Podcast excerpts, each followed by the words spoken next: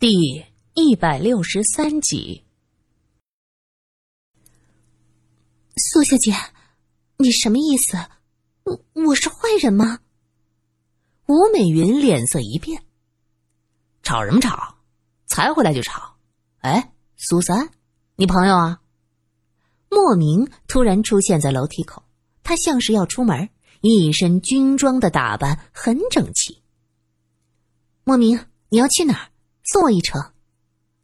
吴美云急忙说道：“啊，苏小姐，你要帮我的呀？怎么要走了？”莫名横他一眼：“你有毛病啊！人家为什么要帮你？脑子瓦特了。”吴美云紧紧的抓住苏三的手：“苏小姐，你，你帮帮我，我好怕呀！你是好人，怎么忍心我每天担惊受怕呢？”苏三一言不发，看向了莫名。苏三的眼神充满了期待。莫名很快就回过味来，从腰间掏出枪，对着吴美云说：“你这个人好没道理，抓着人家苏小姐干什么？松手！”吴美云犹豫了一下，还是松开了手。苏三扑向莫名，用口型提示他：“带我走，这个人有问题。”莫名点头，拉着苏三就下了楼。吴美云跟在苏三的后面。苏小姐，你怎么神经兮兮的？跑什么呀？真是的，连枪都掏出来，哪有这样的道理啊？他叽叽喳喳的，还是小辣椒的样子。可是苏三的心里非常的害怕，他紧紧揪着莫名的衣袖不放手。那个人有问题，什么问题？莫名在他耳边轻声说着：“不知道，他突然出现在这儿，又说不清是怎么来的，而且他身上有股奇怪的味道，我害怕。”苏三跟莫名上了车，莫名刚要发动车子，吴美云突然扑到车的正前方，嫣然一笑：“你们跑什么呀，苏小姐？你下来，我们谈谈。”苏三喊道：“快开车，快开车！”莫名想都不想，发动了车子。车子向后退下，拐个弯开出去，却见吴美云以极快的速度又拦在车子面前。这下，莫名也害怕了，因为他的速度实在是异于常人。他横下心撞向吴美云，砰的一声，吴美云被撞出好远，趴在地上一动不动。苏三呀的一声惊叫，回头从车窗里看过去，他看到吴美云以一个诡异的姿势，一节一节的从地上爬起来，擦了一下嘴角的血，对着苏三笑。那个人撞不死，快点开车去警局找罗隐。苏三怀疑。旋风已经占据了吴美云的身体，他要马上到警局找到罗隐。吴美云没有追上来，车子开到警局，刚下车进了大厅，就看到苗一正在台前接电话。一看到苏三进来，他立刻放下电话说：“哎，苏小姐，我正往你们报社打电话呢，刘永庆失踪了。”苏三想到刚才巷子里的一幕，他急忙说道。我知道他在哪儿。罗隐带着人在那个巷子口找到了一些灰白色的粉末，就和曾阿婆剩下的差不多，需要经过萧琴的分析才能确定这到底是不是人体的碎末。就这样忙活到半夜，期间并没有接到聚赖达路的报警电话，看来古怪的吴美云没有对别人不利。莫名走进罗隐的办公室，看到苏三靠在沙发上已经睡着了。罗隐将自己的呢子大衣盖在他身上。他这一天跑得太累，心也累。罗隐叹了口气：“莫名，我们需要面对的情况很凶险，我得借助你的力量。”哼，我为什么要帮你啊？我一点都不喜欢你，你们的生死啊！和我无关。莫名耸耸肩。我要面对的，是一个会控制人的思想、意识，而后取而代之霸占别人身体的东西。如果这个东西越来越厉害，最后能控制你上峰的意识或者总统的意识呢？这就太危险了，必须在萌芽阶段除掉它，否则整个国家都将动荡不安呢。集体的无意识和疯狂意识，这个理由的确打动了我。如果人的意识被控制，那太可怕了。说吧，要我怎么做？当当当！就在这时，萧琴在门外敲了敲门框。罗隐急忙对他做了个噤声的手势。萧琴瞟了一眼沙发上的苏三，目光充满了不屑。结果出来了，那些的确是含有人体组织成分，也发现了和上次一样的消化酶。又一个人被消化掉了，灰飞烟灭，惨呐！啊，消化掉！苏三从梦中惊醒，腾的一下坐起来。罗隐躲闪不及，撞到了他的下巴。萧琴嘴里嘟囔着“冒失鬼”，转身就走。他才不要看苏三和罗隐唧唧歪歪呢！啊，对不起，我不是故意的。苏三忙不迭的道歉。在他点头的时候，后脖梗上有什么东西一闪，别动！莫名说着，伸手摸向苏三的后脖梗。罗隐怒道：“拿开你的臭手！”这是什么？莫名从苏三的后衣领下取出一个小小的菲林。哎，有人把这东西贴在你大衣领子下边。莫名拿着菲林对着灯光看了看，这什么呀？一大片模模糊糊的东西。苏三恍然大悟。刘永庆追我，是要给我这个。刘永庆，四十多岁，碌碌无为的老记者，为了养活老婆孩子，不得不经常变换笔名，写一些香艳小说来糊口。不知道是不是因为遗传基因，还是营养不良，头发几乎掉光了，只能每天戴着鸭舌帽。出事前和苏三有过口角，怀疑苏三翻了他的抽屉。就是这样一个人，在生命的最后一刻，拼尽全力将菲林用口香糖粘在了苏三大衣的领子下面。苏三想到跟在自己身后沉重的脚步声，看来刘永庆离开报社不久就中了招。彼时他忽然看见苏三拖着沉重的、不听使唤的身体拼命的追赶，可是苏三呢，却因为害怕始终没有回头。在那条黑暗的小巷中，苏三一路狂奔，跟在他身后的刘永庆，该有多绝望啊！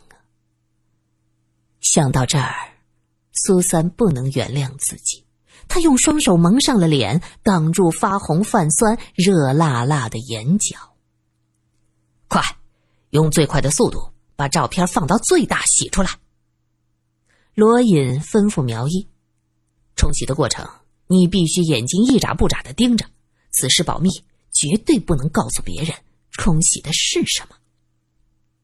罗隐担心这事儿一定要控制住，不能让太多的人知道，否则会引起恐慌。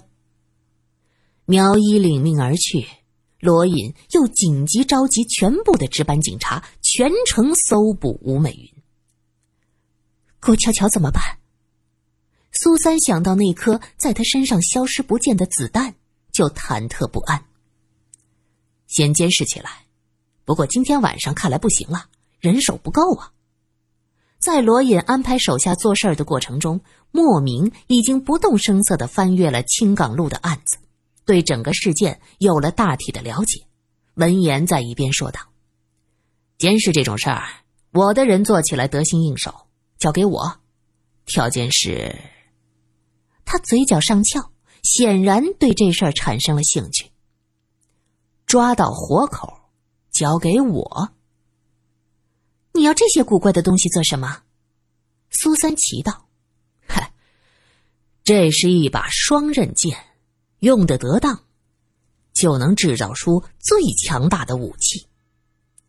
莫名一想到能用意识控制人，用某种生物体的集合能将人瞬间吞噬，就很有感觉。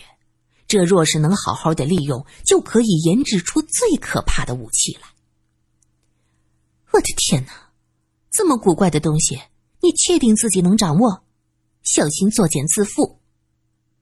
苏三因为罗永庆的死，心里正在难受，没好话，直接一盆冷水。莫名说道：“喂，怎么着也是我救了你，你就不能给我几分面子，说点好听的吗？”罗隐拍板了：“行，只要你能参加，真抓住了，你想要就都给你。”好，一言为定，我这就带人去准备。莫名手下的人涉及社会的方方面面，每一个角落他都能派人布控，那就真的形成了天罗地网。见莫名意气风发的去了，苏三埋怨道：“你知道他要的是什么就答应，就算你抓到了旋风和那个什么虫子，真给他呀？一个控制不好，他自己都能只剩下骨头渣儿。说说而已。”就给他个口头承诺，反正也只有我们仨听见。到时我不承认，你当没听见，他能怎么样？罗隐拍拍苏三的肩膀，稍安勿躁，只要他全力帮我们，给点甜头是应该的。旋风太可怕了，必须趁着他没有合适的形体前把他给干掉。我绝对不能让他活着。可是能有多大的胜算呢？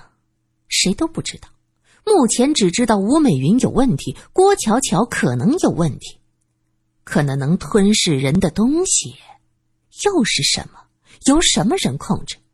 唯一的证据在冲洗中，苏三和罗隐就只能静静的等着。过了一会儿，电话铃声响起，格外的刺耳，空气也像是被击成了漩涡。苏三紧张的盯着罗隐抓起的电话。电话是莫名打过来的，通知罗隐说郭巧巧已经被监视，目前没有任何的异象。喂，你不会不认账吧？莫名问道。怎么会呢？大丈夫一言既出。罗隐其实想说下一句，说不认账就不认账，不过是权宜之计。他根本就没想过留活口，旋风也好，吃人的虫子也好，必须彻底消灭。罗隐不想留后患。就在这时，走廊上传来扑通扑通的脚步声，像是有人在奔跑。苏三今天已经被这种脚步声吓得不轻，噌的一下站起来，紧张的盯着门。啊，天哪！你们竟然都在！玉伟满脸通红，眼睛里透着兴奋。你们一定不相信，我看见了什么？玉伟兴高采烈的手舞足蹈，双手比划着：“这么大，这么长，细长的东西啊！有个红色的眼睛是亮的，哎，就像那红宝石一样。”嗖的一声就飞了，那一定是龙！我告诉你们。我看见了传说中的龙，这么长、细长的东西。苏三突然想到，在报社办公室的地下也看到过这样的影子，那是细长的蛇一样的东西一闪而逝，他根本就没有看清楚那是什么。喂，天才黑你就做梦？你就是看到真的山鬼，我都觉得比看到龙靠谱。罗隐讽刺道：“我就知道你不信，这几天闲得太无聊，我刚才去了青港弄。青港弄，你的胆子越来越大，那里那么凶险，你一个人也敢去啊？”苏三惊叫起来：“嗨呀，要不怎么说探险呢？”玉伟坐下，顺手拎起罗隐面前的茶杯：“那给我倒点水。哎呀，我这一路跑过来。”嗓子都能冒烟了，自己去。罗隐横他一眼，不是我要知道你们这破地方哪有水，我早自己去了。哎，快去快去快快快去！玉伟说着，推了罗隐一把。罗隐没办法，只能起身帮他去倒水。哎哎，好茶叶有没有呀？明前龙井就成，我不挑。罗隐拎着茶杯出去，哼了一声：“蹬鼻子上脸就你这样还不挑啊？”玉伟嘿嘿一笑：“哎，我跟你们说呀，我正抬头去看那十四号的二楼。”就看到那破窗子里，嗖的一声飞出了一道细长的东西。哎呦，那眼睛啊，跟红宝石一样，又红又亮。等等，青港弄是没有路灯的，你怎么能看到那个东西的形状？呃，这个月光下，那东西泛着一层淡淡的绿光啊。过了一会儿。罗隐倒茶回来，玉伟道了声谢谢，接过来就喝，接着一口吐出来。嗯，什么玩意儿？哎，我要明前的龙井，你给我一把茉莉花膏沫，还是受潮长毛的吧？哎呦，我这一嘴的霉味儿。头儿，照片洗出来了。就在这时，苗一上气不接下气，抱着照片跑进来。犹太人的店呐，这效率就是高。放大了，是这样的。他双手举起放大的照片我的个老天爷啊！哎，我看到的就是这个东西，这儿这儿呢，你看他眼睛。玉伟指着相片，高兴的叫起来。放大的照片中有一团黑雾一样的东西，细细长长的，一端有一个大一点的点，玉伟称之为眼睛。玉伟看到的泛着淡绿色的光，而刘永庆当时描述的是青色的火焰。目击证人对颜色的描述基本一致。这不是龙，是吃人的虫子。罗隐的手指划过相片，抵在那个点儿上，无数细小、密密压压的虫子聚集在一起，就形成了这团雾一样的东西。那么，这与众不同的一点是什么呢？眼睛啊，玉伟说道。无数的低等虫子的团，怎么会有这么大的眼睛？苏三摇头。哎，反正刚才啊，我就觉得那是他眼睛亮晶晶的，哎，就这么盯着我，然后呜飞走了。玉伟想了想，继续说道：“他好像很认真的看了我一眼。”目光中充满了审视，所以我觉得那一定就是眼睛。